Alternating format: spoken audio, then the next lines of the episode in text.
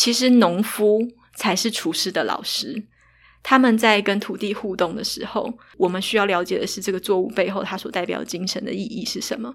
然后，就像有一天，呃，我们每个人要轮流做晚餐，然后晚上的时候我就做了三杯鸡跟亚洲风味的。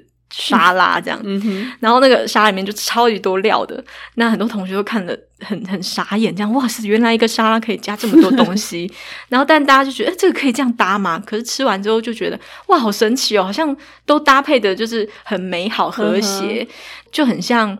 呃，蒙特梭利教育提到的那个宇宙教育 （cosmic education） 在小教阶段的时候，就是我们真的去认识每一个食材。我觉得小孩就跟食材一样，我们去认识每一个食材，它的特性是什么。然后这个食材在这里长跟那里长，它都会有不同的风味。当一群食材放在一起，就像小孩混龄的教学的时候，他们可以怎么样很和谐的一起互动，但是又保有个体的独立性、独特。对，然后你在品尝这道料理的时候，你会知道每一个食材的。特色是什么？你会看见每一个食材的潜力能够发挥到最大，但是同时他们互相支持彼此，成就这道料理。我觉得就很像孩子一起工作的时候，然后就是像是这个状态一样。嗯，所以我就觉得很有趣的，其实是呃，他讲了很多嗯有意义的工作。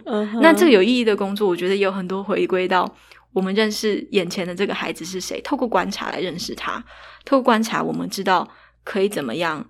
呃，成为一个 guide，而不是填满它，把它当一个空瓶子，把知识塞进去，然后让它长出它自己这个食材最适合的样子。嗯，它是红萝卜，你就不要让它变成番茄了，就是让它当红萝卜吧。它可以做做最美好滋味的红萝卜。嗯，然后它可以利益这个世界很多 很多。身为一个红萝卜，它可以因为它身为一个红萝卜而感到自豪。是，它不会。